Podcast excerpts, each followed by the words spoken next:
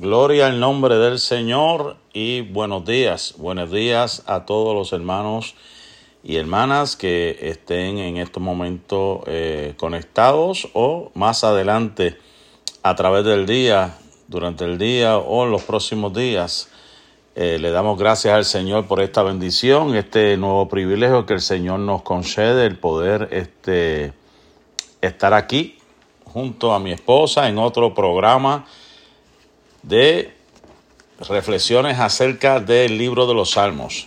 En el día de hoy vamos a estar en el Salmo número 92 y Salmo número 93. Esperamos que este salmo sea de mucha bendición para su vida, así como ha sido de mucha bendición para nuestra vida. Así que vamos a hacer una oración, esperar que mi esposa nos, nos eleve en oración y comenzamos con los salmos del día de hoy. Amén. Dios les bendiga. Muy buenos días en esta hermosa mañana. Vamos a presentarnos una vez más delante del Señor en oración. Padre bueno, te alabamos, te bendecimos, te glorificamos, te damos honra y gloria. Toda la alabanza te pertenece a ti, Señor. Honramos tu nombre y queremos darte gracias porque nos das este privilegio, Gloria a Dios. esta hermosa oportunidad de poder presentarnos delante de ti para Gracias, Señor. poder, Dios mío, estudiar estos salmos, Señor, que son de tanta bendición para nosotros, tu pueblo, y que nos impulsan cada día a reconocer tu grandeza y tu poderío, Señor, y a disfrutar de tus maravillas. Bendice a tu siervo, Señor. Bendice a cada oyente Gracias, esta Señor, mañana y que sea tu Espíritu Santo ministrando de forma especial en el nombre de Jesús. Amén. Amén, gloria al nombre del Señor. Dios bendiga. Tenemos ya hermanos conectados. Nuestra hermana Yomaira, Dios le bendiga. Gracias por estar aquí a través de estos medios. A mi mamá Carmen Cintrón, Dios le bendiga. Está por ahí, gloria al nombre del Señor. Así que vámonos al Salmo, ¿verdad? Salmo número 92. Mi esposa va a estar dando el Salmo número 93. ¿Qué nos dice el Salmo número 92? Es un salmo, ¿verdad? De. eh, que se le dice del día de reposo, salmo del día de reposo. Vamos a esperar que ¿verdad? Este, la pastora nos lea el encabezado del Salmo 92 y yo voy a leer ¿verdad? La- el Salmo 92 en la versión nueva traducción viviente. Dice, alabanza por la bondad de Dios. Salmo, cántico para el día de reposo. Unido. Unidos, bueno es alabarte, oh Jehová, y cantar salmos a tu nombre, oh Altísimo. Anunciar por la mañana tu misericordia y tu fidelidad cada noche. Amén. Gloria al nombre del Señor. Bueno es alabarte, oh Dios. Bueno dar gracias al Señor. Cantar alabanzas al Altísimo. Es bueno proclamar por la mañana tu amor inagotable y por la noche tu fidelidad.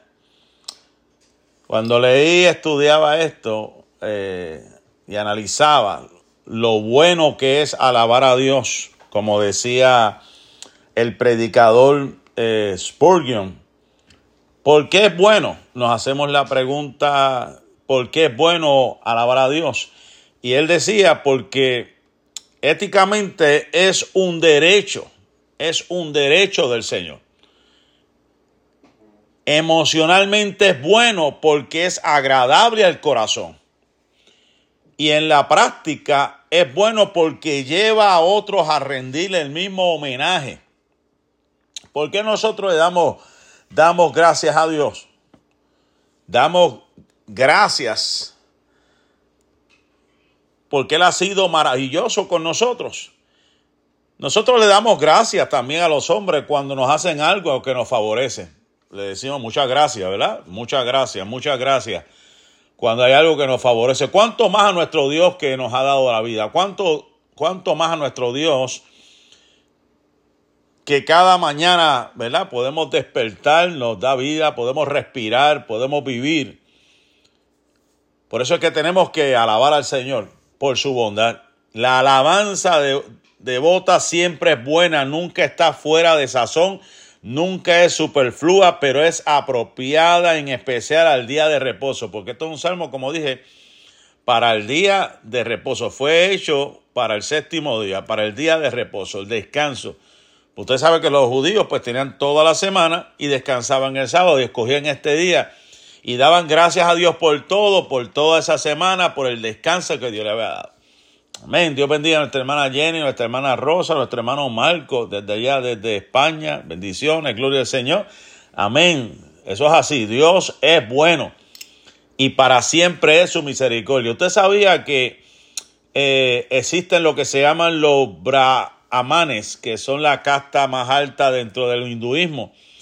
Estas personas se levantan tres horas antes que salga el sol para orar. Tres horas antes se levantan también dicen que los indios consideraban un gran pecado el comer por la mañana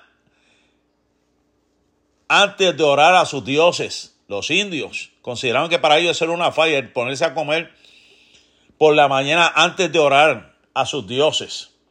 Los antiguos romanos consideraban impiedad el no tener un pequeño aposento en su caso apropiado para orar. Mire, estos son ejemplos de diferentes culturas romanos, ¿verdad? Los hindúes, los indios, diferentes, y ellos tenían eso sagrado de orar antes que saliera el sol. Esto es una lección grande para nosotros. Si esta gente pagana hacían eso, tenían un celo, ¿cuánto más a nosotros nos debería dar celo al poseer la verdadera luz? Eso debería sobrepasar sobrepasar toda expectativa en nuestra vida. Antes que salga ese rayo de luz, ese alba, ese amanecer, darle gracias a Dios por su bondad. Decir que Dios, tú eres bueno, para siempre es tu misericordia. Proclamar por la mañana su amor inagotable y por la noche su fidelidad. ¿Qué nos dice el verso número 3? En el decacordio y en el salterio en tono suave con el arpa. Al son, esta versión dice al son del decacordio y de la lira al son del arpa y del salterio. Él decía, bueno, lo, mejor por la mañana es el acompañamiento, adorar a Dios como él lo sabía hacer, con mucho júbilo. Se dice en una carta que San Agustín, uno de los antiguos eh, fundadores, ¿verdad? Este, eh, antiguos pensadores, filósofos, también padres, los llama padres apostólicos. Él decía, referente a este tema, que algunas veces por exceso de celo apartaría de mí y de la iglesia las melodías de los cánticos dulces que usamos en el salterio, para que no seduzcan nuestros oídos y al proceder de, de, Atanasio, decía él, obispo de Alejandría, parece seguro el cual, según he oído, hizo que el lector recitara con un cambio tan leve de la voz que era más semejante a hablar que a cantar. Y con todo cuando recuerdo las lágrimas, decía él, que derramé cuando oí los cánticos de tu iglesia y en la infancia de mi fe recobraba y reflexiono que estaba emocionado no por la mera música, sino por el tema. He hecho resaltar como si dijéramos por las voces claras y la música apropiada, tengo que confesar lo útil que es la práctica. Él decía, para mí era sumamente importante el alabar a Dios, el poder expresar mi gratitud delante de Dios. ¿Qué nos dice este verso 4? Tú, Señor, me llenas de alegría con tus maravillas. Por eso alabaré jubiloso las obras de tus manos. Él decía y reconocía el señorío de nuestro Señor. Y él lo decía, tú eres el que me llenas de alegría con tus maravillas. Por eso te alabaré jubiloso las obras de tus manos. Él reconocía el señorío del Señor. Él reconocía la obra, lo manifestoso, lo glorioso que es nuestro Señor. Por eso es que la Biblia dice que los cielos cuentan su gloria y el firmamento anuncia la obra de sus manos. Me imagino al salmista David trepado en el techo de su casa, viendo las estrellas, viendo el cielo, viendo todo. Y por eso es que escribían los salmistas, ¿qué es el hombre para que te acuerdes de él? El Hijo del Hombre para, lo que, para que lo visite. reconocía la grandeza de Dios, reconocía el poder de Dios, reconocía la magnificencia de Dios, reconocía el esplendor, la gloria del Señor. Por eso decía que Él es bueno y para siempre es su misericordia. ¿Qué nos dice el verso número 5? Cuán grandes son tus obras, oh Jehová. Muy profundos son tus pensamientos. Muy profundos. Mire esto. Hay que analizar porque esto es algo especial. Él decía, esto es demasiado profundo. Por más que, como decía Spurgeon también, por más que sondeemos, nunca llegaremos al fondo del plan misterioso o agotaremos la insoldable sabiduría de la mente infinita del Señor. Nos hallamos al borde del mar sin fondo de la sabiduría divina y exclamamos con temor reverente y santo, qué profundidad. nuestra mente es una mente limitada. Vemos oscuramente, todavía no hemos visto completamente realmente la grandeza y el poder de nuestro Señor. Por eso hay que leer este salmo, hay que leerlo, ¿verdad? Con estos signos de exclamación que usted ve, hay que leerlo con, con pasión, con, con deseo, con ahínco, con esmero. El decir cuán grandes son tus obras. él estaba maravillado, estasiado. Y decía, oh Jehová, muy profundos son tus pensamientos. Tú eres algo grande, eres algo profundo, eres algo bello. salmista se quedaba estasiado, maravillado, vuelvo y repito. Él sentía que se sentía pequeño al lado de todo lo que estaba viendo a su alrededor, cómo Dios hizo las cosas. Por eso que decía, eres bueno. Sus misericordias cada mañana son buenas, son buenas, son nuevas. Cada mañana sus misericordias. Vamos a ver el verso número 6. El hombre, necio, no, sí, el hombre necio no sabe y el insensato no entiende esto. Esto habla del corazón incrédulo. Por más que se jacte, no sabe nada. Y con toda su exhibición intelectual, no entiende. Dice el necio en su corazón, no hay Dios. No entiende. Hay quienes llegan al extremo la necesidad de quitar a Dios de la ecuación y decir que todo lo que está creado fue una explosión en los cielos, de que el hombre fue creado por una evolución de, un principio que vio un hombre llamado Darwin que pensaba que todo fue producto de una eh, evolución. Pero el salmista dice aquí, el hombre necio no sabe y el loco no entiende esto. Hay quienes no entenderán.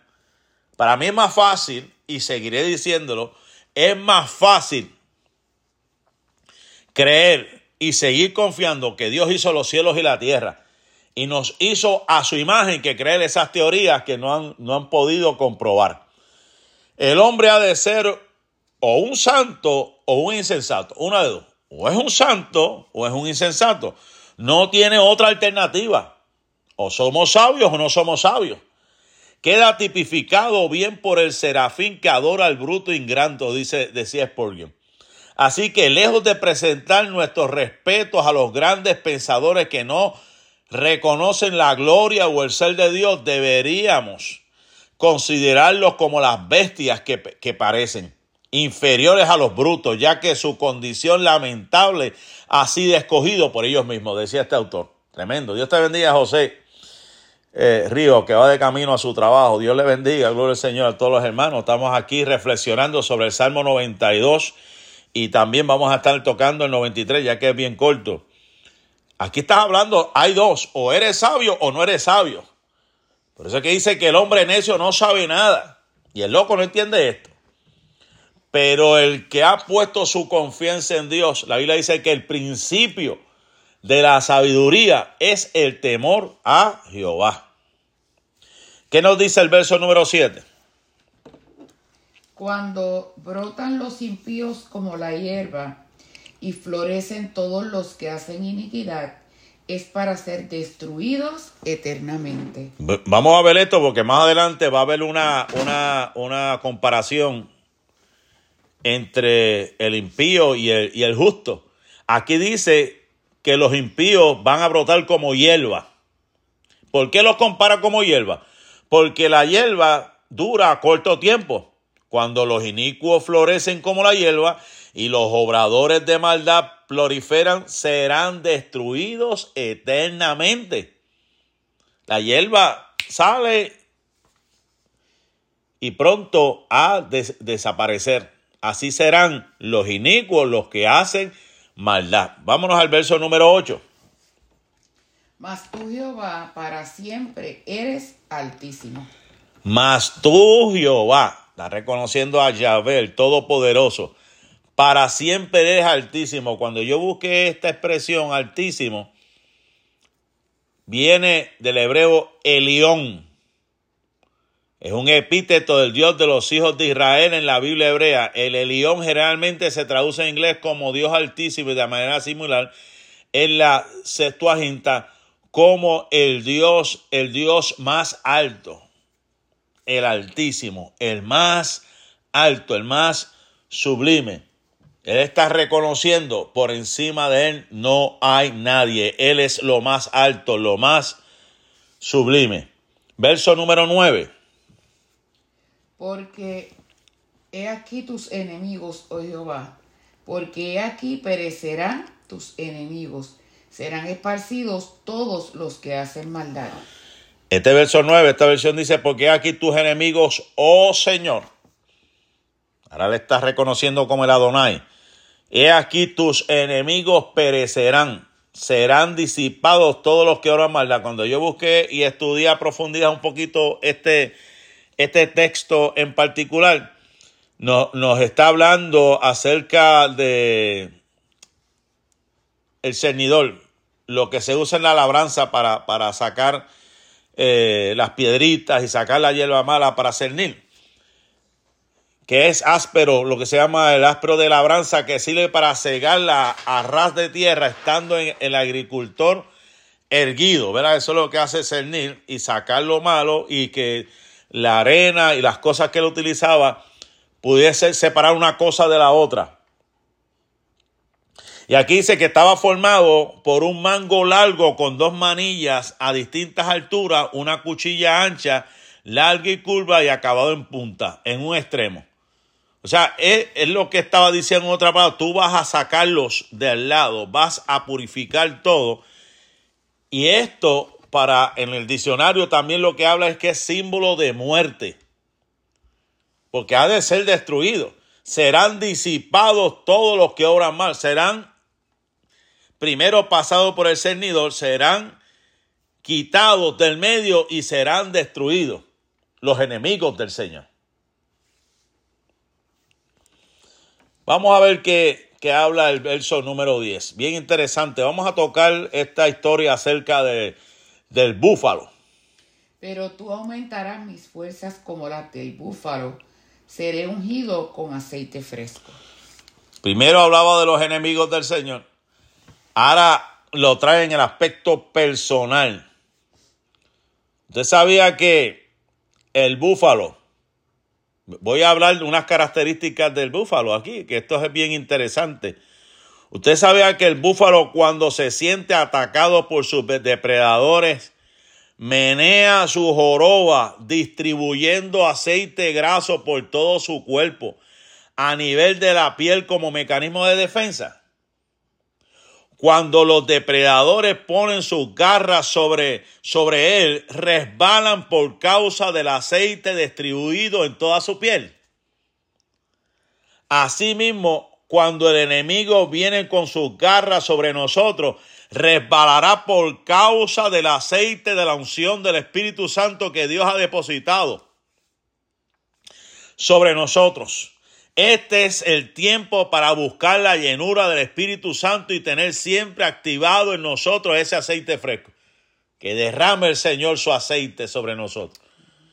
Que siempre sean blancas nuestras vestiduras y nunca falte el aceite sobre nuestras cabezas. Que ese aceite, como hacen los, los pastores en Israel, cuando la oveja está lastimada, y las, moscas quieran entrar por, por sus narices y empiezan a darse contra la piedra, los pastores en Israel le derraman aceite para evitar que las moscas entren. Aleluya, qué, qué, qué palabra esta, qué bendición. Lo que es el aceite, que crea una barrera para que las moscas no te entren, que eso es símbolo también, ¿verdad? De maldad, que quiera destruirte.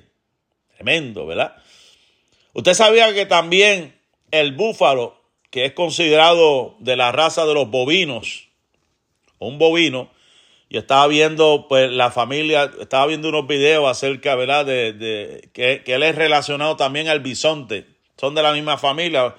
Pasa que en diferentes países pues, hay diferentes especies, pero son de lo que se llama los bovinos. Y son considerables estos animales sumamente fuertes. Este búfalo es considerado, dice, que es capacitado para aguantar sobre su cuerpo enormes cargas pesadas su principal energía es colocada a prueba cuando se topa con escenarios de riesgo y es el único bovino que logra hacerle frente a leones, a tigres y a serpientes. Es el único que tiene esa capacidad, tiene esa fortaleza y le hace el frente a los leones, le hace el frente a los tigres, le hace el frente a las serpientes. El búfalo según lo que ha estado estudiando, mientras más agostado se halle, más fuerza y energía posee. Es una cosa impresionante. Usted sabe lo que hace el búfalo, mi amado hermano, mi amada hermana. Se dice que él, tiene lo que se llama doble, doble tracción. Y usted sabe lo que es la doble tracción. Es que cuando va a subir una cuesta, él dobla sus, las patas del frente. Él las dobla y comienza a subir. Comienza a subir. Con las patas es lo que ellos llaman doble tracción, porque él la dobla y comienza a subir. O sea que su verdadera fuerza está en las rodillas. Cuando el camino sucio, empinado y cuando el camino se pone sucio, empinado y resbaladizo, hay que usar la doble tracción como hacen los búfalos hay que doblar rodillas, nos volvemos más fuertes, más rápidos y así podemos llegar a la cima. Aleluya. Dios te bendiga, hermana Jessica. Estamos aquí en el Salmo número 92 y Salmo número 93. Y estamos hablando en estos momentos, en el clímax de este, de este salmo, que él decía, el salmista, tú aumentarás mis fuerzas como las del búfalo. Y estamos hablando de las características del búfalo, que una de las características impresionantes es que en su joroba, cuando él ve un depredador, la joroba que tiene en la parte de atrás, cuando él se echa hacia atrás, tiene un líquido como un aceite que se, que se, se desparrama por todo su cuerpo y cuando vienen los animales a atacar con sus garras, resbalan. Wow, esa es la unción del Espíritu Santo sobre nuestra vida. Que cuando viene a atacarnos, resbala. Y tenemos que usar la doble tracción, como hacen los búfalos, doblar, doblar las rodillas para poder escalar y llegar a la cima. Aleluya, qué bendición esto. Pero tú aumentarás mis fuerzas como las del búfalo. Seré ungido con aceite fresco. Fragancia, nueva fragancia. Nueva fragancia. Que el Señor derrame nueva fragancia sobre tu vida. Que el Señor derrame nueva fragancia sobre tu vida. Bendita sea la misericordia del Señor en esta hora. Estamos hablando del Salmo 92 cómo el salmista exalta a Dios por su bondad, cómo el salmista reclama y habla y dice lo que va de suceder con los, con los enemigos y cómo él dice, él aumentará mis fuerzas como las del búfalo, o sea que me, me aumentará la unción de tal manera que se va a desparramar por todo mi ser y mis enemigos que intentan atacar resbalarán. Y si viene el momento difícil, el momento duro, el camino sucio, el camino difícil, doblaré mis, doblaremos con nuestras rodillas como los búfalos doblan sus patas para poder comenzar a subir y llegar a la cima. Dios te bendiga, hermana Rosalba también que está por ahí. ¿Qué nos dice el Salmo 92, verso número 11? Y mirarán mis ojos sobre mis enemigos, oirán mis oídos de los que se levantaron contra mí, de los malignos. Amén. Esto nos habla de confianza, hermano. Esto nos habla de total confianza. El salmista está aquí hablando de una total y seguro que él sabía que Dios lo iba a bendecir, él sabía que Dios le iba a dar la victoria. Y por eso él decía, y miraron mis ojos, mi deseo sobre mis enemigos, oyeron mis oídos, mi deseo de los que se levantaron contra mí, de los malignos. Lo miraron. Yo sabía, él sabía, pero él estaba tranquilo, él estaba seguro, él estaba confiado. Ahora vamos a ver lo que decía el salmista con respecto al justo. Habíamos hablado, ¿verdad? Que el inicuo, habíamos hablado que el necio, habíamos hablado que ese tipo de persona que no cree en Dios es como la hierba que pronto será cortado. Hemos hablado de que el salmista entendía que cuando venía la prueba, él pedía y recibía la unción como el búfalo que guardaba en su joroba y se derramaba en todo su cuerpo. Y ahora vamos a ver cómo él se compara, cómo él compara al justo delante de Dios. Salmo 92, 12. El justo florecerá como la palmera, crecerá como cedro en el Líbano. Si, si se dieron cuenta, este salmo, de este salmo han salido varios coritos. Bueno es alabarte Jehová y cantar salmos a tu nombre, un corito bien viejo. Y aquí está otro más que dice así mismo, el justo florecerá como la palmera, uno de los bien viejitos, ¿verdad? Cuando me criaba, era uno de estos, de estos himnos bien hermosos. El justo florecerá, a diferencia del necio, a diferencia del inicuo, a diferencia del pagano, a diferencia de los enemigos que simplemente son hierba cuyo tiempo será corto, estamos viendo que en el, en el, en el hebreo justo quiere decir sadik y palma quiere decir tamar.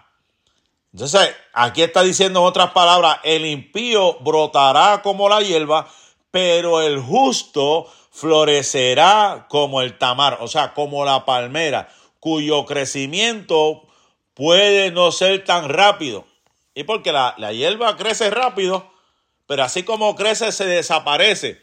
Pero la palmera, hemos, hemos ya hecho, ¿verdad? Eh, y hemos hablado varias veces, estudios y mensajes, que sabemos que la palmera cuando se siembra tarda mucho en crecer.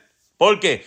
Porque está buscando hacia abajo, sus raíces están buscando algo sólido y están buscando una vena de agua para poder alimentarse. Y una vez que se cimientan y reciben de esa agua, comienzan a crecer y a crecer y a crecer.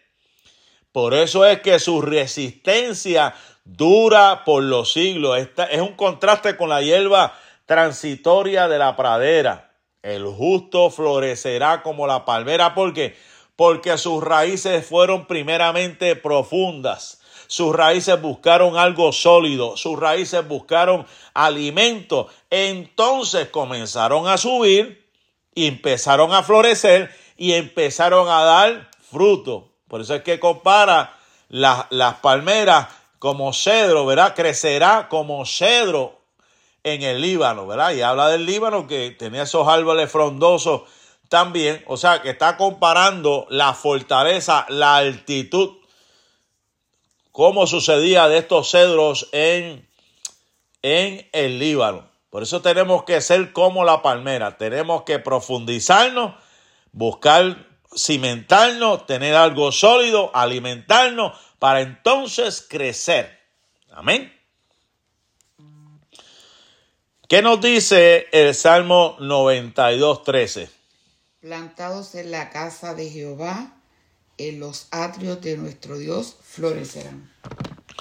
El Salmo 92, 13 nos dice nada más y nada menos que esa palmera, que ese justo, ha de ser plantado en la casa del Señor. Y ha de florecer en los atrios de Dios. si usted ve el Salmo número uno y otro salmo, ¿verdad? Que, que lo importante que es estar cerca en la casa del Señor, porque no es simplemente crecer, ¿verdad? Porque hay quienes crecen en inteligencia, hay quienes crecen en conocimiento, pero hay quienes crecen en la casa del Señor. O sea, esto me habla de madurez. Esto me habla de desarrollarse a la estatura, como la Biblia habla, buscar la estatura de un varón perfecto creado según Dios. Esto me habla de estar en la casa del Señor y, y, dar los frutos que el Señor espera de nosotros, o sea, el fruto del Espíritu. Por eso es que vemos un libro como Oseas, en el capítulo 14 y el verso número 5, que dice, yo seré a Israel como rocío él florecerá como lirio y extenderé sus raíces como el Líbano. El Señor mismo es el que nos da de su rocío. En su casa creceremos, seremos fortalecidos, porque eso viene de parte del Dios del cielo. La lluvia temprana y tardía. Eso era el ciclo de los israelitas, ¿verdad? La bendición de Dios es sobre su pueblo. ¿Qué nos dice el verso número 14? Aún en la vejez fructificarán, estarán vigorosos y verdes. No solamente crecerán y darán fruto. Aquí nos habla que la vida y el verdor de las ramas son un honor para, la raíz que vive. O sea que el Señor, el Señor se siente honrado, el Señor se siente feliz porque Él es la vid verdadera y nosotros somos los pámpanos. Él es el creador y nosotros somos sus criaturas. Y por eso que dice que la vida y el verdor de las ramas son un honor para la raíz. El carácter lozano y fructífero del creyente es un honor para Jesucristo, que es su vida.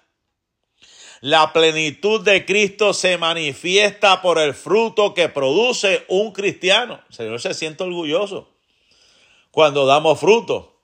Y por eso es que dice que aún en la vejez fructificarán, estarán vigorosos y sanos. La constancia es un ingrediente. Mire esto, la constancia es un ingrediente de la obediencia que requiere a Cristo, ser constantes. A tal magnitud que los árboles van a dar a un fruto en la ancianidad. Hay quienes dicen, no, ya yo estoy anciano, ya, ya yo hice lo que tenía que hacer. Eso no es lo bíblico. Aún en la vejez hay que dar fruto. Aún en la vejez hay que seguir trabajando, aunque no tenga la misma fuerza, pero tu trabajo es ser un puente generacional para que los que están creciendo también alcancen la madurez y la sabiduría que usted ha tenido. O sea que aunque sea de larga vida y lleva muchos años en esto, hay que seguir dando fruto. La edad hace que las otras cosas declinen, pero hace florecer al cristiano. Algunos son como caballos fogosos inquietos al principio de la jornada y cansados mucho antes de llegar al final. O sea que, iglesia, esto no es del que comienza, esto no es del que dijo, ya yo hice eso.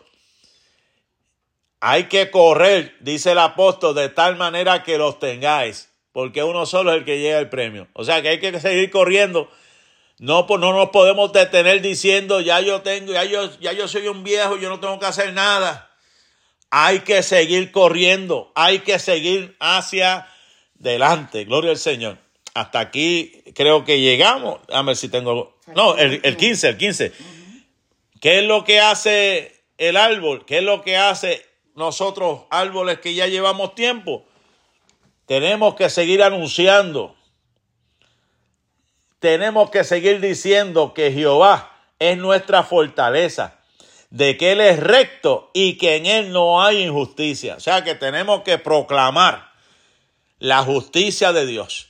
Tenemos que proclamar de que Él es nuestra fortaleza. Él fue el Dios, el Dios de nuestra niñez, el Dios de nuestra juventud. Para muchos de nosotros que nos fuimos criados en el Evangelio, el Dios de nuestra niñez, el Dios de nuestra juventud y será el Dios de nuestra ancianidad. Alabado sea el nombre del Señor. Así que hasta aquí este salmo número 92 y ahora paso con mi esposa que va a estar trayendo el salmo número 93. Amén, gloria a Dios. Nos hemos gozado en esta hermosa mañana. Continuando con el salmo 93, eh, nos la majestad de Jehová. El Salmo 93 es el primero de una serie de siete salmos llamados los salmos reales o teocráticos. Está el Salmo 93, está el Salmo 95 y está el Salmo 100. ¿Por qué? Porque de corrido estos salmos proclaman el reinado, la majestad y la soberanía de nuestro Dios. Y según la tradición judía, pueden contener mensajes proféticos, y lo vamos a ver más adelante, referentes a quién? A Cristo, el Mesías. Son salmos mesiánicos en carácter, pintando un porvenir glorioso para Israel, el pueblo de Dios, bajo quién? Bajo el reinado de Jehová, su rey con la destrucción de todos sus enemigos. En este salmo, en este salmo se proclama, ¿verdad? De forma clara y abierta que Dios es quien lo gobierna todo, que todo está bajo su dominio. Es bueno que proclamemos siempre esto, que el Señor gobierna en nuestra vida. Y de esta forma nosotros estamos anunciando que aceptamos y nos sometemos a la voluntad del Rey de Reyes y del Señor de Señores. El Señor se viste de majestad porque tiene vestiduras reales. Como dice en Isaías capítulo 6 y versículo 1. Podemos ver cómo el Señor está en su trono. Está vestido con ropas reales que expresan que la identidad de Él y su autoridad sobre el universo y sobre todas las cosas. El Salmo 93 lo vamos a estar analizando en tres partes. Son solamente cinco versículos, pero los versos del 1 al 2 exalta a Jehová el Eterno. Los versos 3 y 4, el poder de Jehová sobre sus enemigos. Y el verso 5 nos va a exaltar o nos resalta la santidad de Jehová. Así que vamos a comenzar a leer Salmo 93, versículo 1, para ver qué nos dice la palabra del Señor. Salmo 93, verso 1. Jehová reina, se vistió de magnificencia. Jehová se vistió, se ciñó de poder afirmó también el mundo y no se, y no se moverá. Jehová se ciñó. Esto es un verbo, ¿verdad? Que en hebreo expresa una acción y no simplemente un hecho. Se vistió, se ciñó de poder. Y en un periodo, ¿verdad? Cuando los hombres y las naciones consideraban que, que la causa de Dios bordeaba el fracaso, que pensaban que que lo que Dios estaba haciendo, perdón, no era real. Al languidecer el pueblo israelita en el exilio, ¿verdad? Luego de haber estado pasando por el cautiverio, el Señor afirma su poder prometiendo de vuelta a la tierra prometida a un remanente. Y mire cómo dice, Jehová reina, se vistió de magnificencia, se vistió, se ciñó de poder, afirmó también el mundo, el orden moral del mundo que parecía tambalearse, anunciando su definitivo derrumbe, es que restablecido, por eso dice, afirmó también el mundo y no se moverá. Ese es el poder y parte de la grandeza de Dios, la descripción de la grandeza de Dios. El verso número 2 que nos dice. Firme es tu, tu trono desde entonces tú eres eternamente. Volvemos al principio. En él hay firmeza, no se tambalea, no está ahí, ¿verdad? Eh, como temblando, no, hay una firmeza en él. El salmista adora a Dios con respeto y con exaltación porque reconoce que el trono de Dios es firme y fíjese que dice desde siempre, para siempre, firme es tu trono. Tú eres eternamente. ¿Por qué? Porque el Señor siempre ha existido, siempre ha estado presente. Él no fue un ser creado, Él nos creó a nosotros para que el hombre siempre que le adorara, para que nosotros le reconociéramos en nuestra vida, para que entendiéramos que nosotros vivimos por Él y para Él. Y su trono es firme, no se mueve. Versículo 3. Alzaron los ríos Oh Jehová, los ríos alzaron su sonido, alzaron los ríos sus ondas. Los ríos representan todas las potencias alineadas contra el justo gobierno de Jehová. Por eso dice, alzaron los ríos, oh Jehová, los ríos alzaron su sonido, alzaron sus ondas. O sea, naciones tales como Egipto, Asiria, Babilonia y las huestes invisibles del mal que integran el reino de las tinieblas, los principados y potestades que nos habla la palabra en el Nuevo Testamento, en la carta del apóstol Pablo a los romanos, el capítulo 8 y verso 38, y también en Colosenses 2.15, nos habla de que de todo ese reino de las tinieblas, de los principados, las potestades que se levantan contra el poderío de Jesucristo o el poderío de Dios, ellos alzaron su sonido, alzaron eh, sus ondas, pero vamos a ver manifestado el poder de Dios y cuán grande es nuestro Dios. Versículo 4. Jehová en las alturas es más poderoso que el estruendo de muchas aguas, más que las recias ondas del mar. Fíjese que en el verso anterior que acabamos de leer decía, ¿verdad? Que los ríos alzaron su sonido y alzaron sus ondas.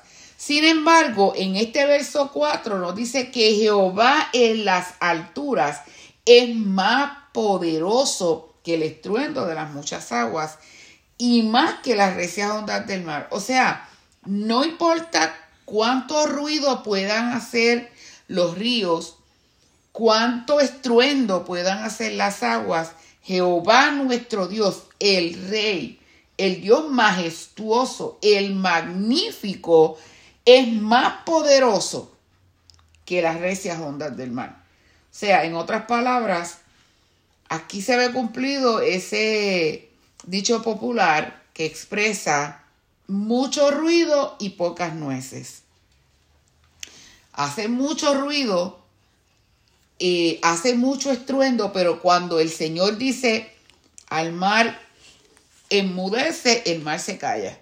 Y cuando le dice al viento también, enmudece, detente, Él lo hace. Porque toda la naturaleza está sujeta al poder de nuestro Dios y se mueve de acuerdo a Él. No es Dios que se mueve de acuerdo a la naturaleza, es la naturaleza se mueve de acuerdo a las órdenes que nuestro Dios le da. Y aunque los ríos alzaron su sonido, Jehová en las alturas es más poderoso que el estruendo de las muchas aguas. Puede venir mucho estruendo, mucho escándalo, mucho ruido, pero nuestro Dios es más poderoso. Y cuando Él dice detener ese ruido, ese ruido se tiene que detener. El último versículo, versículo 5. Tus testimonios son muy firmes. La santidad conviene a tu casa, oh Jehová, por los siglos y para siempre. Amén. Tus testimonios, es decir, tu ley, tus preceptos, tus mandamientos, esa ley que testifica de la voluntad de Dios y los deberes humanos están establecidos como de manera firme. O sea, los deberes humanos, ¿por qué? Porque nosotros tenemos que cumplir esos mandamientos. Tenemos que hacernos el propósito de cumplir esos preceptos si queremos una vida cristiana próspera y en abundancia. Vemos muchos creyentes que no están prósperos en su vida espiritual. ¿Por qué? Porque no obedecen los mandamientos y los preceptos de Dios. Y dice, tus testimonios son muy firmes. Y al final termina, la santidad conviene a tu casa, oh Jehová, por los siglos y para siempre. Lo que esto sugiere es lo que nos dice que debe efectuarse una separación entre la casa de Dios y el mundo secular y profano y caracteriza al pueblo que viene a ella para adorar. O sea, el que viene a adorar a la casa de Dios debe venir en una actitud de reverencia, en una actitud de humillación y entendiendo que ese lugar es santo no porque sea un sitio hermoso, porque tenga unas lámparas bonitas, porque tenga unas ventanas bonitas o unas puertas bonitas o que sea una estructura hermosa, no. Simplemente porque la presencia de Dios está ahí. Tristemente, ¿verdad? Hay lugares donde tienen una estructura hermosa, pero la presencia de Dios no está en esos lugares. Museo. Exactamente. Pero es importante, por eso dice, la santidad conviene a tu casa, oh Jehová, por los siglos y para siempre. O sea, el lema de muchas iglesias que se han propuesto predicar un evangelio mayor que las más profundas necesidades del corazón humano. Y que podamos entender que cuando nosotros llegamos a ese lugar, no vamos a ir solamente a socializar con los hermanos, a ver el hermano que hace mucho tiempo que no vemos y así sucesivamente, no, o simplemente por cumplir es que nosotros tengamos en mente y podamos comprender que cuando llegamos a la casa de Dios, llegamos ahí a adorar a nadie más y nadie menos que al Rey de Reyes y al Señor de Señores, al que se merece toda la gloria y toda la honra. Como decía el primer versículo, Jehová reina, se vistió de magnificencia, se ciñó de poder. Ese es el Dios a quien nosotros servimos y por el cual llegamos a la casa del Señor. Si entendemos esto, debemos tener reverencia en la casa de Dios, debemos eh, postrarnos a su presencia, debemos humillarnos delante de Él, porque Él es quien está en ese lugar y llega ahí porque Él está en nosotros. No es que nosotros llegamos y ahí está Dios, no, es que Él vive en nuestros corazones. O sea, por eso es importante mantener esa íntima comunión con nuestro Señor. Amén. Dios les bendiga y Dios les guarde en esta hermosa mañana. Amén. Hasta aquí el Salmo 92 y Salmo 93. Si Dios lo permite, la semana que viene, pues lógicamente estaremos en el Salmo 94, que son 23 versículos tiene alguna pregunta, alguna duda o desea ¿verdad? más acerca de esta información que hemos brindado, nos deja saber. Que pasen un excelente día y la paz y la bendición de Dios sea con cada uno de ustedes hoy, mañana y siempre. Bendiciones. Dios les bendiga.